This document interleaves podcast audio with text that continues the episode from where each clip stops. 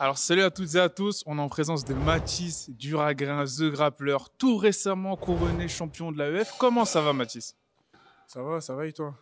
Ça va super super merci. Alors là on va te poser un peu quelques, quelques questions hein, pour te, on va dire, te présenter à la communauté. C'est la première fois qu'on interviewe des combattants non pros encore sur la chaîne, mais en tout cas qu'ils sont presque très gros niveau, ça on sait déjà. Alors tout, tout simplement déjà 8-4 en amateur, on va d'abord parler un peu de où est-ce que tu as grandi tout simplement, ton enfance, où est-ce que tu as grandi euh, bah, moi tout d'abord j'ai grandi dans le 94, je suis resté euh, toute ma vie dans le 94, Limay, j'ai un petit peu bougé, Limay, Champigny, la Cambrie, mais la grosse partie de mon enfance je l'ai vécu à Limay.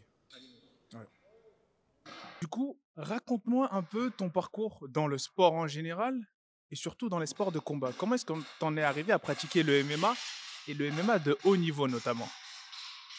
Euh, bah, Tout d'abord, comme euh, chaque enfant, j'ai fait du foot. J'ai fait 2-3 années de foot. Je suis pas très bon au foot. Après, je suis passé au karaté euh, à partir de mes 4 ans. J'ai fait karaté et foot en même temps. après, j'ai fait 10 ans de karaté. Je me suis, je me suis pas arrêté. Et je me suis arrêté à la ceinture marron parce que j'étais trop jeune pour passer la ceinture noire. Et j'en avais marre d'attendre. Du coup, bah, je suis passé un petit peu au, au kung fu. Dans ma tête, je me suis dit, ouais, c'est comme Bruce Lee, du coup, je vais faire, ça va être cool. Après, au final, j'ai vu que c'était pas, pas du tout pareil. J'ai fait un an, j'ai décroché. Une année sabbatique, zéro sport, je me sentais pas bien. Je faisais des pompes traction, euh, comme les mecs de mon âge dans la chambre, sur lit superposé, tous, tous, tous, les, tous les soirs. Et après, moi, je voulais faire du MMA depuis longtemps. J'avais vu genre Saint-Pierre à la télé, j'étais comme un ouf. Je me suis dit, oh, c'est ça que je veux faire plus tard. Mon père, il voulait pas, il trouvait ça trop violent. Du coup, il m'a dit non. Du coup, bah, je suis retourné un an au karaté, mais ça m'a pas plu. Il n'y avait pas de contact, je pouvais pas me, me lâcher euh, toucher l'adversaire pleinement. Du coup, mon père, après, il a, il a, il travaille avec Gaëtan, Gaëtan Hurtel, qui est le, le, coach de la Haute School Academy.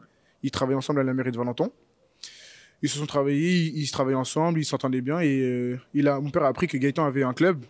Du coup, bah, comme il lui faisait confiance et euh, il y avait une bonne entente entre les deux, il, il m'a, entre guillemets, euh, donné à Gaëtan les yeux fermés.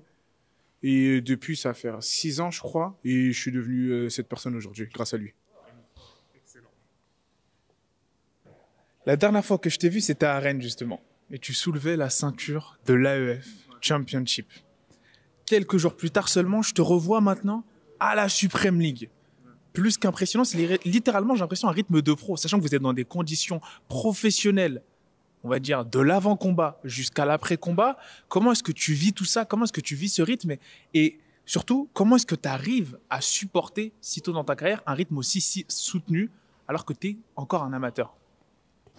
Ce que les gens ne savent pas, c'est qu'en fait, euh, avec Gaëtan, avec Gaëtan et les amateurs du club, Théo Boudin, Ryan Balbali, Medji Gilson et les autres.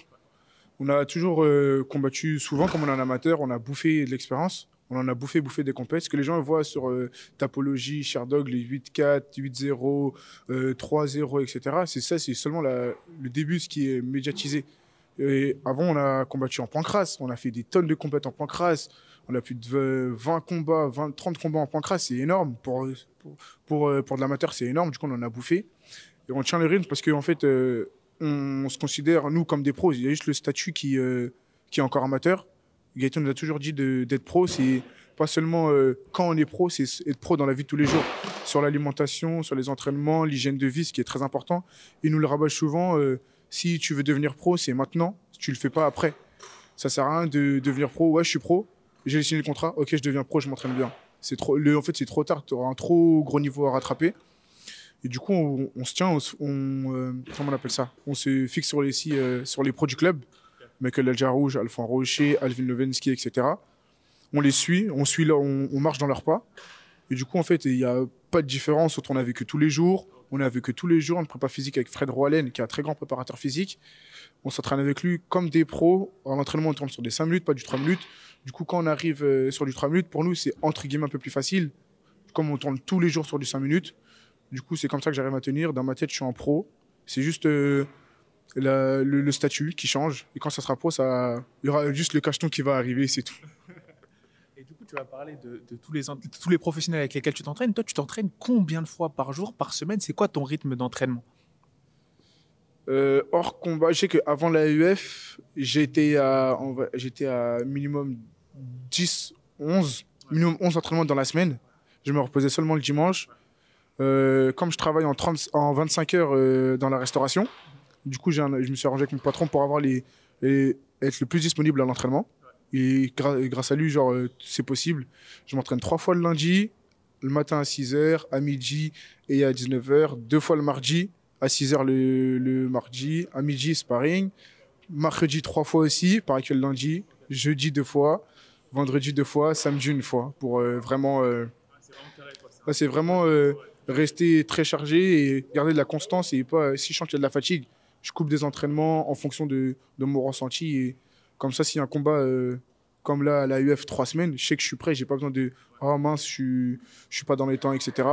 Non, je suis bien, ça ça continue euh, de performer parce que je reste constant sur euh, sur les entraînements.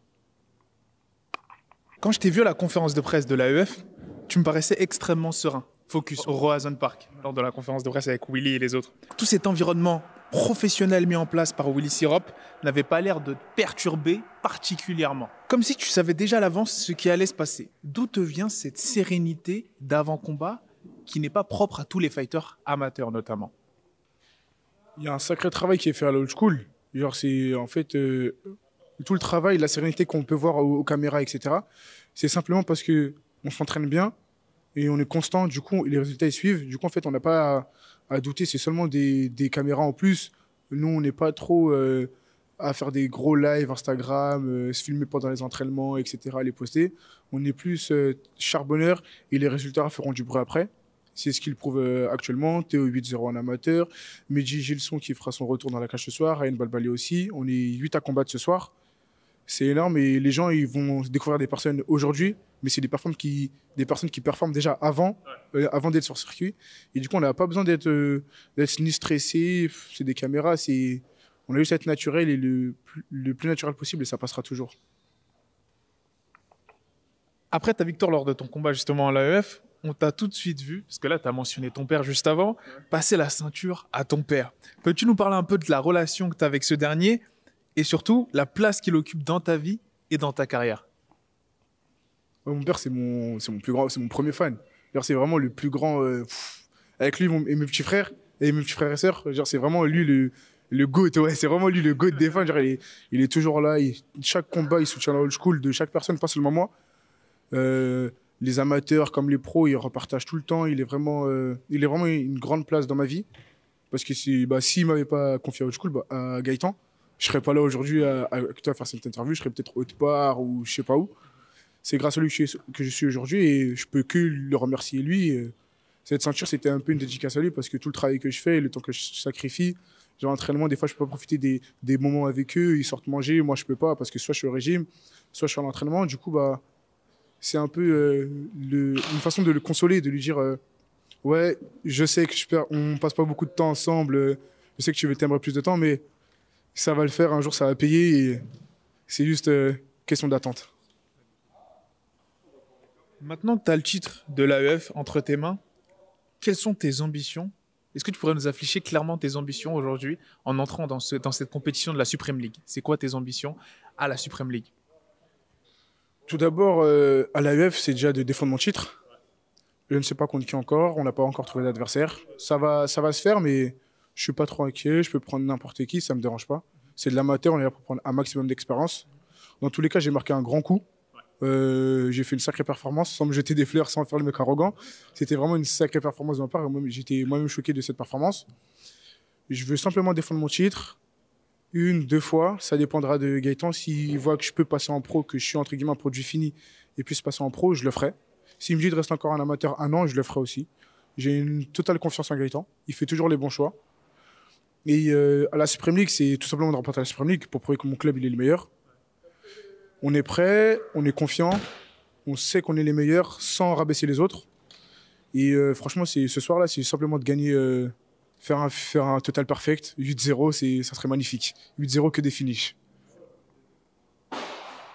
As-tu as des inspirations particulières en tant que combattant? Quelles sont les personnes que tu prends pour modèle dans le sport du MMA aujourd'hui, que ce soit en France ou à l'international Si tu as une personne en particulier, euh, un combattant, une combattante qui t'inspire vraiment bah Déjà, il y a, on va dire, euh, en France, sur le territoire français, c'est euh, Michael, qui est dans mon club en pro, genre c'est vraiment, c'est vraiment quelqu'un déterminé, travailleur. Il est, il est assidu, il est tout le temps là.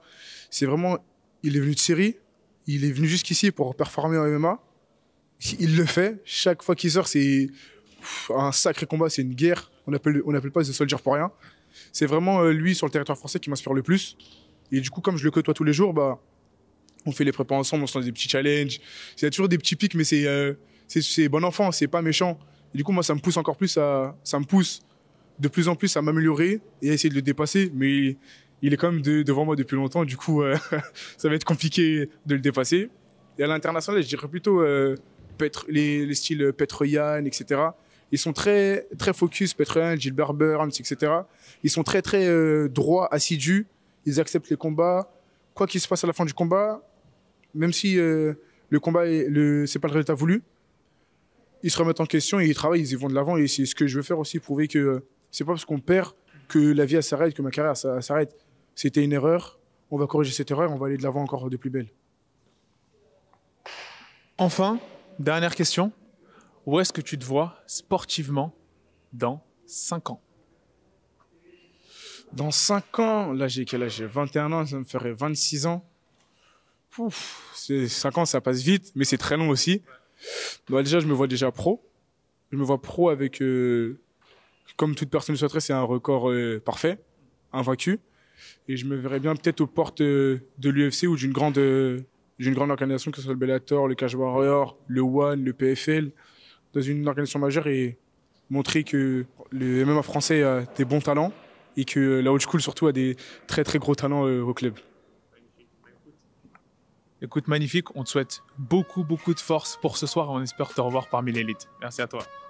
Way to go.